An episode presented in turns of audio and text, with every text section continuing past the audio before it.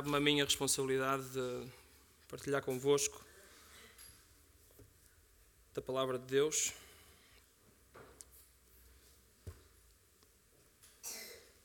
Só pôr aqui a tecnologia a funcionar.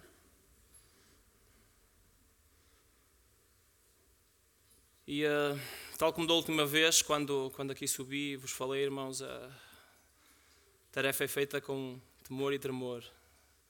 Não é, não é simples. É a palavra de Deus, é a Igreja de Cristo. E um, enquanto pensava neste dia, um, algum sentimento de impotência, um pesar, uma ansiedade crescia. Graças a Deus pelos irmãos com quem eu pude abrir o coração em relação a isso, os quais Deus deu palavras sábias. Graças a Deus pela Sua palavra enquanto meditava, enquanto pensava naquilo que queria expor hoje, ela própria trouxe paz ao coração. Hum, não tomo esta responsabilidade ânimo leve ainda assim, não é? Tipo, epá, é a palavra de Deus, então tudo vai correr bem. Mas sei que não depende de mim ou da minha eloquência. Se, se for a palavra que sai daqui em direção a vós, à vossa mente e aos vossos corações, então cumpri com a tarefa que o Senhor me chamou a fazer aqui. No entanto, tive que me sentar, tive que orar, tive que preparar, tive que estudar,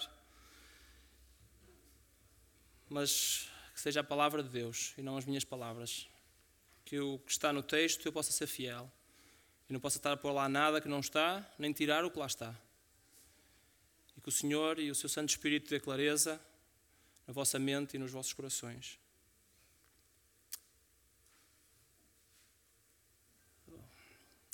Uma das palavras que tiveram comigo fez-me lembrar quando Paulo escreve na medida da estatura de Cristo, que seja essa medida, na medida em que Cristo vem fazendo a obra em mim, que eu possa falar a vocês. Nem mais nem menos, porque não consigo mais. Se há uma obra que foi feita até hoje, mas que não seja menos porque Cristo está a fazer a obra e não depende de mim. Seja para bênção, salvação eventualmente, se alguém ainda não está em Cristo. Ó oh, Senhor, que assim seja. Vamos abrir as vossas Bíblias no livro de Lucas, no capítulo 24. O texto é um pouco longo, mas eu vou tentar não ser longo demais. Vamos ler ali do versículo 13 até ao versículo 49. Lucas 24, 13 a 49.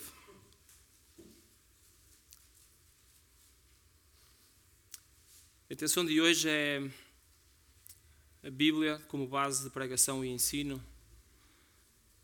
E um, foram entregues alguns versículos-chave relativamente ao tema. Em João 19,36, isto aconteceu para se cumprir a Escritura. Em Lucas 4, 21, então passou Jesus a dizer-lhes: Hoje se cumpriu a escritura que acabais de ouvir.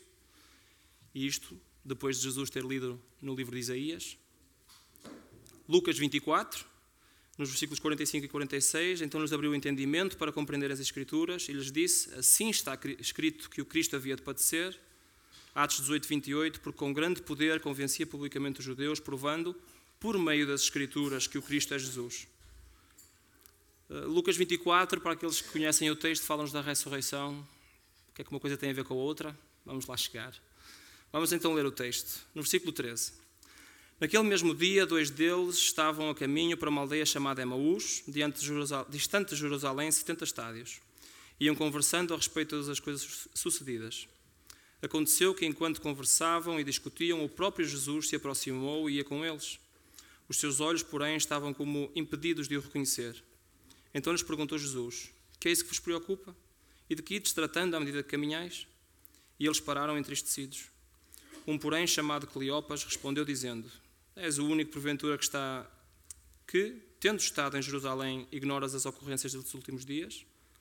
Ele lhes perguntou: Quais? E explicaram: O que aconteceu a Jesus, o Nazareno, que era varão, profeta, poderoso em obras e palavras diante de Deus e de todo o povo? E como os principais sacerdotes e as nossas autoridades o entregaram para ser condenado à morte e o crucificaram? Ora, nós esperávamos que fosse Ele quem havia de redimir a Israel. Mas depois de tudo isto, é já este o terceiro dia desde que tais coisas sucederam. É verdade também que algumas mulheres das que connosco estavam nos surpreenderam, tendo ido madrugada ao túmulo, e não achando o corpo de Jesus, voltaram dizendo terem tido uma visão de anjos, os quais afirmaram que ele vive. Afirmam que ele vive. De facto, alguns dos nossos foram ao sepulcro e verificaram a exatidão do que disseram as mulheres, mas não ouviram. Então lhes disse Jesus: Nécios e tardos de coração, para crer tudo o que os profetas disseram. Porventura não convinha que o Cristo padecesse e entrasse na sua glória? E começando por Moisés, discorrendo por todos os profetas, expunha-lhes o que a seu respeito constava em todas as Escrituras. Quando se aproximavam da aldeia por onde iam, fez ele menção de passar adiante. Mas eles o constrangeram, dizendo: Fica conosco, porque é tarde e o dia já declina.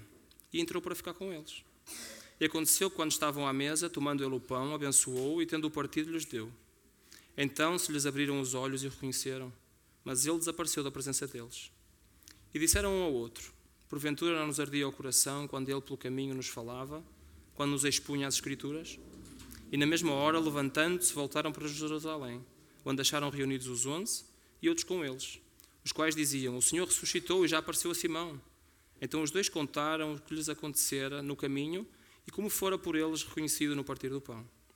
Falavam ainda estas coisas quando Jesus apareceu no meio deles e lhes disse: Paz seja convosco. Eles, porém, surpresos e atemorizados, acreditavam estarem vendo um espírito. Mas ele lhes disse: Por que estáis perturbados? Porque sobem dúvidas ao vosso coração? Vede as minhas mãos e os meus pés, que sou eu mesmo. Apalpai-me e verificai. Porque um espírito não tem carne nem ossos, como vedes que eu tenho. Dizendo isto, mostrou-lhes as mãos e os pés. E por não acreditarem eles ainda, por causa da alegria, estando admirados, Jesus lhes disse: Tens aqui alguma coisa a comer? Então lhe apresentaram um pedaço de peixe assado e um favo de mel, e ele comeu na presença deles. A seguir, Jesus lhe disse: São estas as palavras que eu vos falei, estando ainda convosco. Importava-se cumprisse tudo o que de mim está escrito na lei de Moisés, nos profetas e nos salmos. Então lhes abriu o entendimento para compreender as Escrituras. E lhes disse: Assim está escrito que o Cristo havia de padecer e ressuscitar dentre os mortos no terceiro dia, e que em seu nome se pregasse arrependimento para a remissão de pecados a todas as nações, começando de Jerusalém. Vós sois testemunhas destas coisas. Eis que envio sobre vós a promessa de meu Pai. Permanecei, pois, na cidade, até que do alto sejais revestidos de poder. Ressurreição, o Cristo ressurreto, junta-se a homens no caminho de Emaús, aparece aos discípulos, ressurreição, ressurreição, prova da ressurreição. É fácil achar que a Escritura, como base de pregação e ensino, é da Escritura que estamos a ler, então, ok, aí já começa o primeiro ponto, não é? Mas há tantos outros versículos, vocês conhecem certamente 2 Timóteo 3, 16 e 17, seria muito mais apropriado. Toda a Escritura é inspirada por Deus, é útil para o ensino, para a repreensão, para a correção, para a educação na justiça e a finalidade, a fim de que todo o homem de Deus, a fim de que o homem de Deus seja perfeito e perfeitamente habilitado para toda a boa obra. Era simplesmente escolher um outro caminho, pegar naquilo que diretamente fala da utilidade da Escritura e apresentar aos irmãos. Estes versos têm toda a importância. Devem ser guardados na mente, eles, eles são a verdade. Eles apresentam a verdade sobre a Escritura. E não só guardá-los, apropriar-nos deles, ou então melhor, que as suas palavras se apropriem de nós, do nosso coração, da nossa mente, para que os versos que a gente lê, quando lê em Timóteo, nos levem à obediência, para que eles tenham o efeito esperado de ensino, de repreensão, de correção, de educação na justiça. Mas é, era neste contexto que Jesus fala usando a Escritura. E é no contexto em que dois homens, dois discípulos, que estavam a caminho de Imaús, não eram dois dos onze, já não mais doze, não é? Judas tinha traído o Senhor, que seguiam de perto a Jesus, que conheciam os acontecimentos em Jerusalém, e sabemos que eles eram discípulos porque o contexto do versículo 9 eh, assim nos mostra. Eles Voltando do túmulo, anunciaram estas coisas aos onze e a todos os mais que estavam com eles. Não eram só onze que estavam ali reunidos. Estavam mais pessoas ali reunidas que conheciam a Jesus. Estas pessoas que ali estavam, estes dois faziam parte deles. E uh, nós podemos ver uma afirmação mais à frente no texto que está em concordância com aquilo que, que está no, no, versículo 11, que era tais palavras pareciam um delírio quando as mulheres falaram que anjos apareceram, Jesus ressuscitou. Vamos lá chegar. Estes dois estavam lá, fartaram-se de esperar, seguiram para Emaús. Eles saíram da beira dos outros. Emaús, não sabem onde é que era, mas para aqueles que estudam mais um pouco, seriam 11 km de distância de Jerusalém. Eles, desanimados, sem esperança, saem da companhia dos restantes apóstolos e partem. No versículo 14, nós vemos que eles iam conversando, conversando sobre tudo o que tinha acontecido, e que Jesus se aproximou e ia com eles. Os seus olhos, porém, estavam como que impedidos de os conhecer. De forma sobrenatural, nós não percebemos como, percebemos a afirmação que a palavra de Deus faz, eles não reconheceram que era Jesus. Então, para todos os efeitos, os dois iam a caminhar, juntou-se um estranho a eles e caminhava junto com eles, porque eles não sabiam que, que era Jesus que caminhava com eles. Jesus tomou parte nesta conversa e perguntou o que é que preocupava, o que é que estás para aí a discutir. Tão tristes que pararam. Já nem dá vontade mais de caminhar. Então eles explicaram, e quem toma a palavra é um Cleopas, não era um dos onze, não é, não é este o nome dos onze. Mas ele sabia o que tinha acontecido. Mas fica surpreendido com a pergunta: És o único tendo estado em Jerusalém, e ignoras os acontecimentos destes dias, dos últimos dias? Tu vens no caminho conosco? Segues no mesmo sentido, logo saíste de Jerusalém, e não sabes? O quê? Quais acontecimentos? Perguntou Jesus. E explicaram. Explicaram o que aconteceu a Jesus Nazareno, que era varão profeta, poderoso em obras e palavras, diante de Deus e de todo o povo, e como os principais sacerdotes e as nossas autoridades o entregaram para ser condenado à morte e o crucificaram. Este é o relato deles, deste Cleopas, dos acontecimentos. É o relato da ascendência de Jesus, diz que ele é de Nazaré, é o relato da forma como ele falava e agia e como fora tratado pelas autoridades pelos sacerdotes, maneira como o rejeitaram.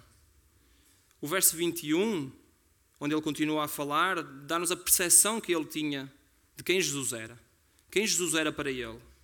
Vejam lá no 21. Ora, nós esperávamos que fosse ele quem havia de redimir Israel. Mas depois de tudo isto é já o terceiro dia desde que tais coisas sucederam. Então, para ele, Jesus viria redimir Israel.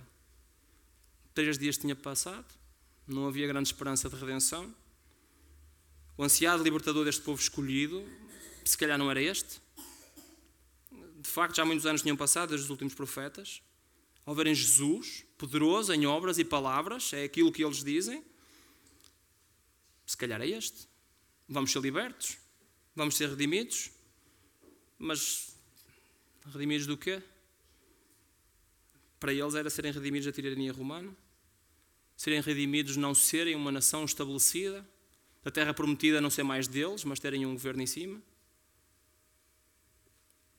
As, profeta, as promessas que eram feitas aos patriarcas iriam concretizar-se. Mas não. Jesus é entregue, crucificado, sepultado, expectativas frustradas, desânimo. Não admira que tenham parado quando lhe perguntaram: então, mas afinal, o que é que estás para aí a discutir? Afinal, o que é que aconteceu? O que é que é assim tão grave? Eles narraram exatamente os mesmos acontecimentos registrados alguns versos atrás. Por isso eu vos afirmava que eles estavam com os 11. Porque as palavras do versículo 11 vão aparecer agora mais à frente. As palavras lhe pareciam como delírio, diz no versículo 11, e, e o, que eles, o que eles falam é, é exatamente aquilo que as mulheres tinham apresentado. A razão porque está apresentado desta forma porque é que a Bíblia apresenta dois homens em que as palavras parecem delírio, apresenta dois homens com dúvidas de quem Jesus é, de quem Jesus é.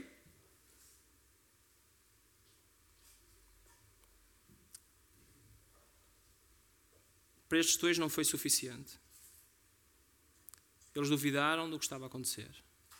As mulheres falaram E elas, no verso 8, tinham-se lembrado das palavras de Jesus, depois de que os anjos falaram com eles.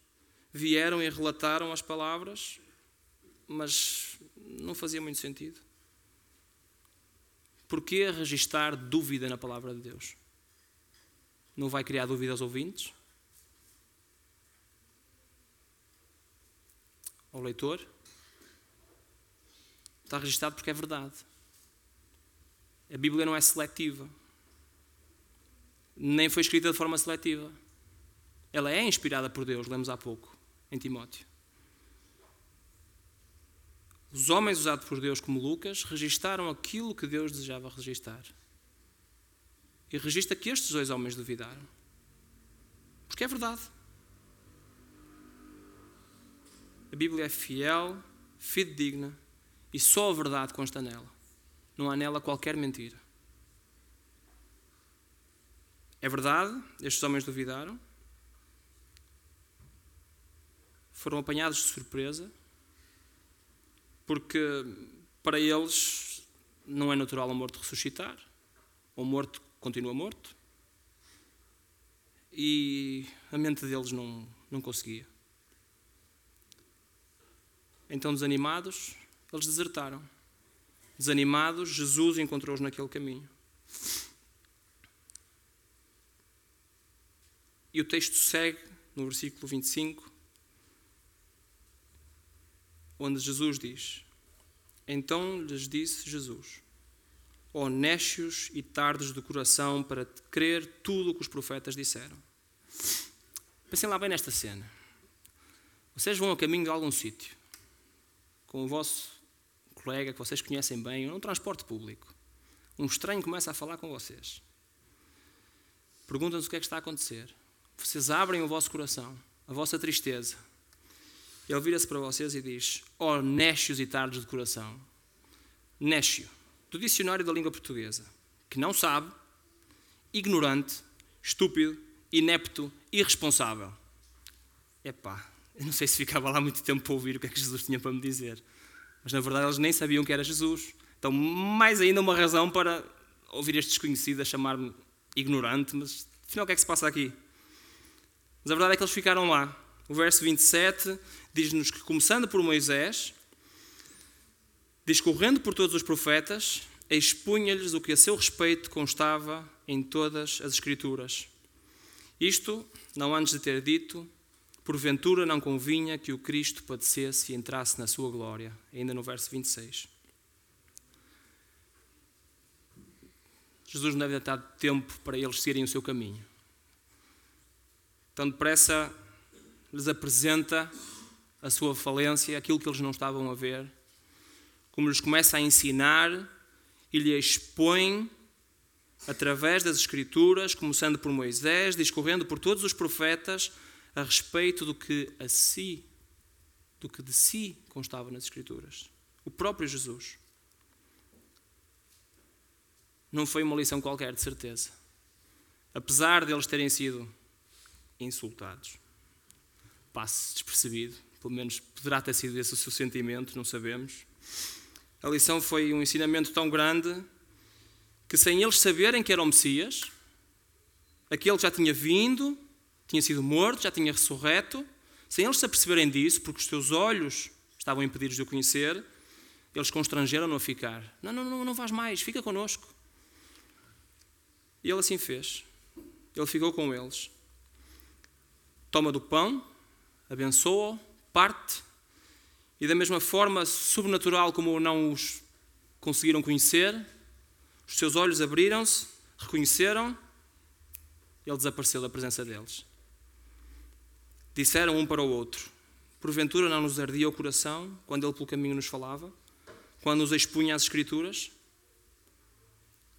Deus age de uma forma natural, estes homens não reconhecem. Da mesma forma, sobrenatural eles reconhecem quando ele parte o pão. Não o reconheciam enquanto a palavra estava a ser exposta, mas ardia-lhes qualquer coisa no interior. E a gente fica a pensar nisto: o que é que isto significa? Hum, não é nada de místico. É simples. Nós fomos criados com sentimentos. A palavra contente connosco. Nós ouvimos-la e ela mexe, ela empurra-nos numa direção. Afinal de contas, não é isso que acontece quando ouvimos as notícias dos nossos irmãos na Ucrânia? O que é que está a acontecer? Quando vimos dor do outro lado? Eles ouviram a palavra sobre o Cristo, toda a palavra, e aquilo mexia com eles. Eles saíram carregados de dúvidas de Jerusalém, movidos pela palavra e pelo vislumbre de Jesus. Epá, afinal está vivo. Caminho ao contrário, vamos para Jerusalém outra vez não há perigos da noite, não há escuridão que a gente se possa perder, e digamos que não havia iluminação LED na altura, eh, não seria assim tão fácil chegar a Jerusalém de noite, mas eles põem pés ao caminho. Voltam para Jerusalém, onde acham reunidos os onze, e com eles notícia de que o Senhor ressuscitou e apareceu a Simão. Um facto curioso é que aparece aqui em Lucas, isso, e em 1 Coríntios 15, 5. Apenas nestes dois sítios aparece que Jesus apareceu a, a, a Simão. E os dois contaram o que lhes acontecera no caminho e como fora por eles reconhecido no partir do pão. Falavam ainda estas coisas quando Jesus apareceu no meio deles e lhes disse: Paz seja convosco. Jesus apareceu a Simão, os anjos falaram da ressurreição, eles ensinou-lhes tudo acerca das Escrituras. Paz seja convosco, aqui está Jesus. Eles, porém, surpresos e atemorizados, acreditavam estar vendo um espírito mas ele lhes disse: Porque estáis perturbados? Porque sobem dúvidas ao vosso coração? Vede as minhas mãos e os meus pés, que sou o mesmo. Palpai-me e verificai.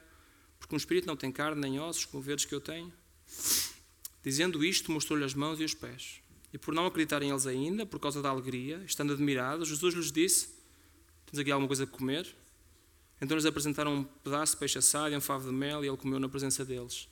Temos aqui texto de uma exposição grande sobre que é que significa a ressurreição, o que é que significa o novo corpo, como é que Jesus neste novo corpo funciona. Uma coisa nós sabemos, ele tão depressa aparece num caminho, como desaparece para o outro lado qualquer, e aparece no meio dos discípulos, e eles estão surpresos e não se acreditam. Ele apresenta-se com prova física irrefutável, mas no meio da surpresa, do temor, achavam que era um espírito, estava difícil de acreditar. A seguir, Jesus lhes disse: São estas as palavras que eu vos falei, estando ainda convosco. Notem bem. Importava se cumprisse tudo o que de mim está escrito na lei de Moisés, nos profetas e nos salmos. Notem bem. Importava se cumprisse tudo o que de mim está escrito na lei de Moisés, nos profetas e nos salmos. A evidência do Cristo ressurreto é o cumprimento daquilo que está escrito. Ele apresenta-se e dá provas irrefutáveis da sua ressurreição para cumprir aquilo que estava escrito. Então lhes abriu o entendimento para compreenderem as Escrituras. E lhes disse: Assim está escrito, que o Cristo havia de padecer e ressuscitar dentre os mortos no terceiro dia, e que em seu nome se pregasse arrependimento para a remissão de pecados a todas as nações, começando de Jerusalém. Vós sois testemunhas destas coisas. Então lhes abriu o entendimento para compreenderem as Escrituras. Estes homens tinham ouvido da boca do próprio Jesus, certamente teriam ouvido as Escrituras quando eram lidas no templo ou nas sinagogas, mas eles não compreendiam totalmente. A sua mente não estava pronta a receber tal ensinamento, tal conhecimento, até que Cristo Ele mesmo lhes abriu o entendimento. A sua mente embutada passar a observar e a compreender aquilo que até ali apenas trabalhava no nível superficial da vida, fazia arder o coração, criava algum movimento, mas nem sempre no sentido certo, porque afinal a dúvida e o desânimo tinham-os mandado para Emaús, não souberam esperar pelo Cristo ressurreto, não souberam esperar pela promessa, por aquilo que Jesus, conforme tinha acabado de dizer, não foi assim que eu vos disse que ia acontecer. Não fiquem com dúvidas em relação à clareza que está na sua mente, porque Jesus pôs lá essa clareza, porque Ele lhes abriu o entendimento. A própria palavra nos ajuda a confirmar isto. Abram em Salmo 119, 18 e vejam o que o salmista lá escreve.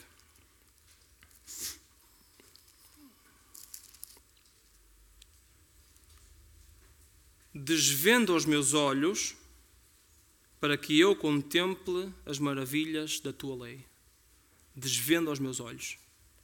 Faz-me ver.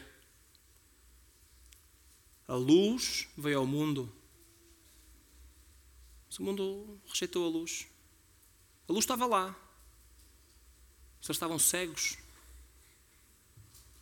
A luz pode estar ligada, o sol pode brilhar, mas para um cego não há qualquer luz. Estes homens tinham Jesus, mas se não for Deus a desvendar, tirar a nossa cegueira, não compreendemos a totalidade. Posso apresentar-vos o mesmo assunto, não eu, mas a sua palavra, em 2 Coríntios, no capítulo 3.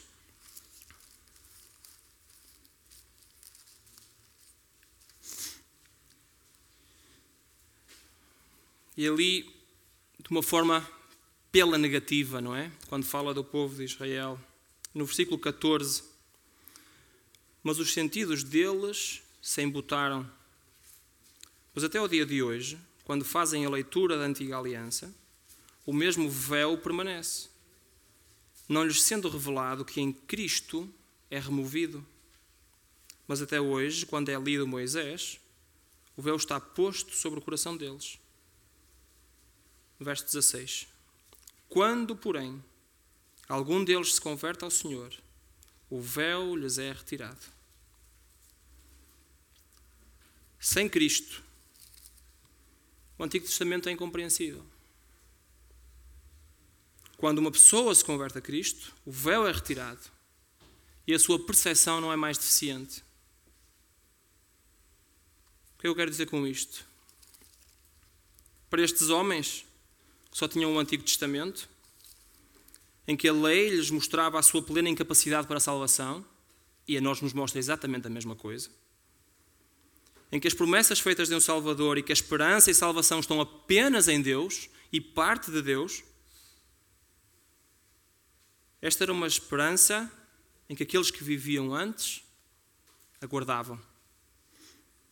Para nós, é uma esperança naquilo que já aconteceu, naquilo que já foi. O Messias já veio, o Messias morreu, o Messias ressuscitou, ele pagou o preço. Para os onze, para aqueles que foram a caminho de Imaús, para aqueles que nós lemos em Lucas 24, estava a acontecer. estava a acontecer. E Jesus afirma: Vós sois testemunhas destas coisas. Estava literalmente a acontecer. As promessas estavam-se a cumprir, uma por uma. E foi isto que Jesus ensinou. Foi isto que Jesus ensinou quando discorria sobre os profetas. Foi isto que Jesus ensinou quando discorria sobre a lei. De que é que estes homens eram testemunhas? que é que eles estavam a vivenciar? O que é que Jesus lhes afirma? Que a palavra de Deus se cumpre sem falha. Que Jesus é o caminho, a verdade e a vida. Certamente Jesus nos deve ter explicado Gênesis 3,15. Por a inimizade entre ti e a mulher, entre a tua descendência e o teu descendente, este te ferirá a cabeça e tu lhe ferirás o calcanhar. O primeiro vislumbre da promessa de um Salvador, que esse Salvador teria de morrer mas que a sua vitória era completa. Isso porque ele ressuscitou. Era isso que esses homens estavam a testemunhar. Mas afinal, eles tinham uma percepção de quem Jesus era. Jesus abre-lhes o entendimento. Eles percebem quem Jesus é. Percebem que ele devia padecer e ressuscitar. Que em seu nome se pregasse arrependimento para remissão, não de um povo, mas remissão de pecados. Não para estabelecer uma nação só por estabelecer uma nação, mas porque o pecado tem um preço que tinha de ser pago. E para nós sermos retirados debaixo dessa penosa mão do pecado, alguém tinha que o pagar e nós não o pagamos.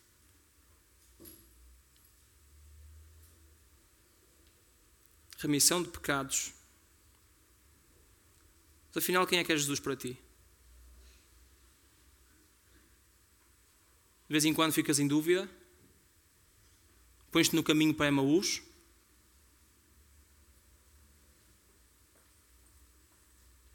Jesus põe-se ao teu lado. Conforme ele falou àqueles discípulos, ele fala agora através da sua palavra. Ele mostra-se como o Salvador. Aquele prometido bem lá longe. Aquele que veio. Aquele que pagou o preço do meu e do teu pecado.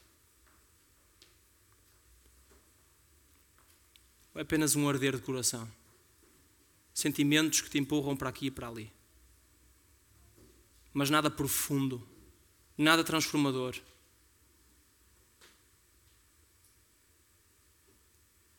Será que o Evangelho ainda não chegou completo e plenamente até ti?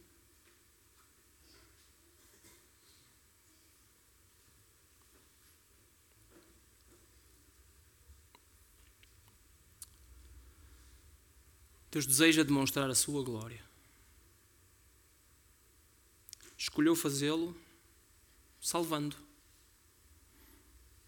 Nós líamos, eh, enquanto foi ensinado em Tessalonicenses, da última vez que subia aqui este púlpito, lá no capítulo 1, no versículo 11 e 12.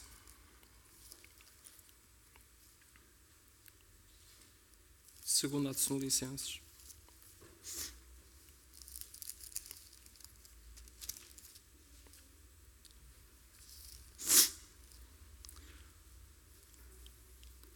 Por isso também não cessamos de orar por vós, para que o nosso Deus vos torne dignos da sua vocação e cumpra com poder todo o propósito de bondade e obra de fé. Verso 12. A fim de que o nome de nosso Senhor Jesus seja glorificado em vós e vós nele. Deus escolheu glorificar-se em nós, os salvos. Deus decidiu que a salvação é um meio para a sua glória. Não é o único, mas é um meio para a sua glória. Deus decidiu que a salvação é um meio para que todo aquele que crê tenha vida eterna e decidiu que a pregação da palavra é o meio pela qual conhecemos a salvação que é em Cristo Jesus. Jesus usou dessa mesma palavra. Ele teve que se apresentar como prova irrefutável para cumprir com a Escritura. E foi a Escritura que ele explicou e que ele ensinou. Há um ato maravilhoso que acontece associado à Sua palavra. Há um ato maravilhoso que ainda hoje de manhã se falava sobre ele. Também quero que o leiamos em Tito, no capítulo 3.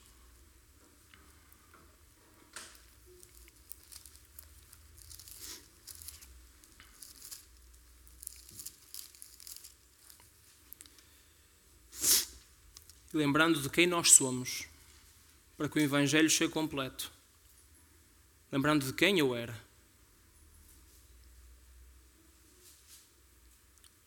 Pois nós também, outrora, ali no verso 3 do capítulo 3 de Tito, éramos nécios,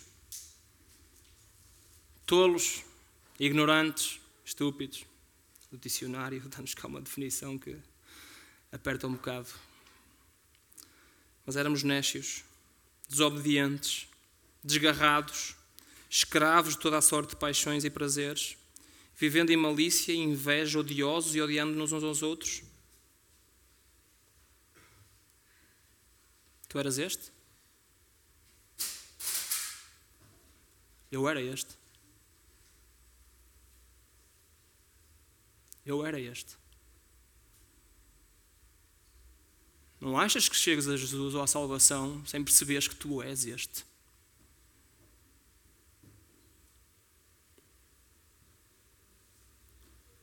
Quando, porém, se manifestou a benignidade de Deus, nosso Salvador, e o amor para com todos,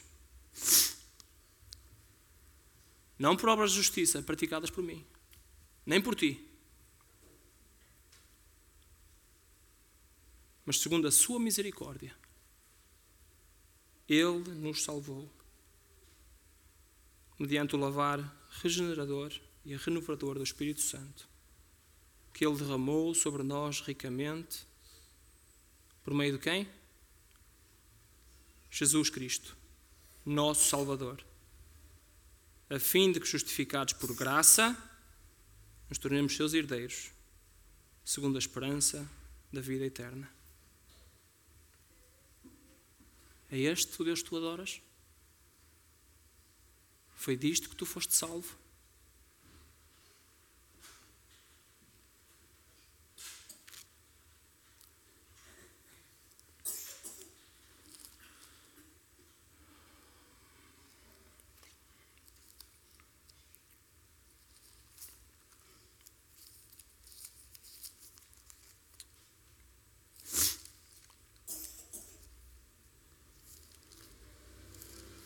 Abram comigo em Isaías, no capítulo 52, e lá no verso 14. Porque a palavra de Deus é o poder, e tem poder, porque é o seu Santo Espírito que convence da justiça, do pecado, do juízo. Assim como nós demos em Tito, é Ele que salva, mediante a obra de Cristo Jesus. O lavar renovador e regenerador do Espírito Santo porque Deus decidiu salvar. Nada fizeste para merecer. Então, que a Sua palavra, a descrição que nos faz do Messias e do Salvador, possa seguir à frente e contender com os vossos corações. E que o Santo Espírito de Deus abra o entendimento. Eu vou ler Isaías 52 e 53. Bem conhecido quando chegamos à altura da Páscoa ou do Natal.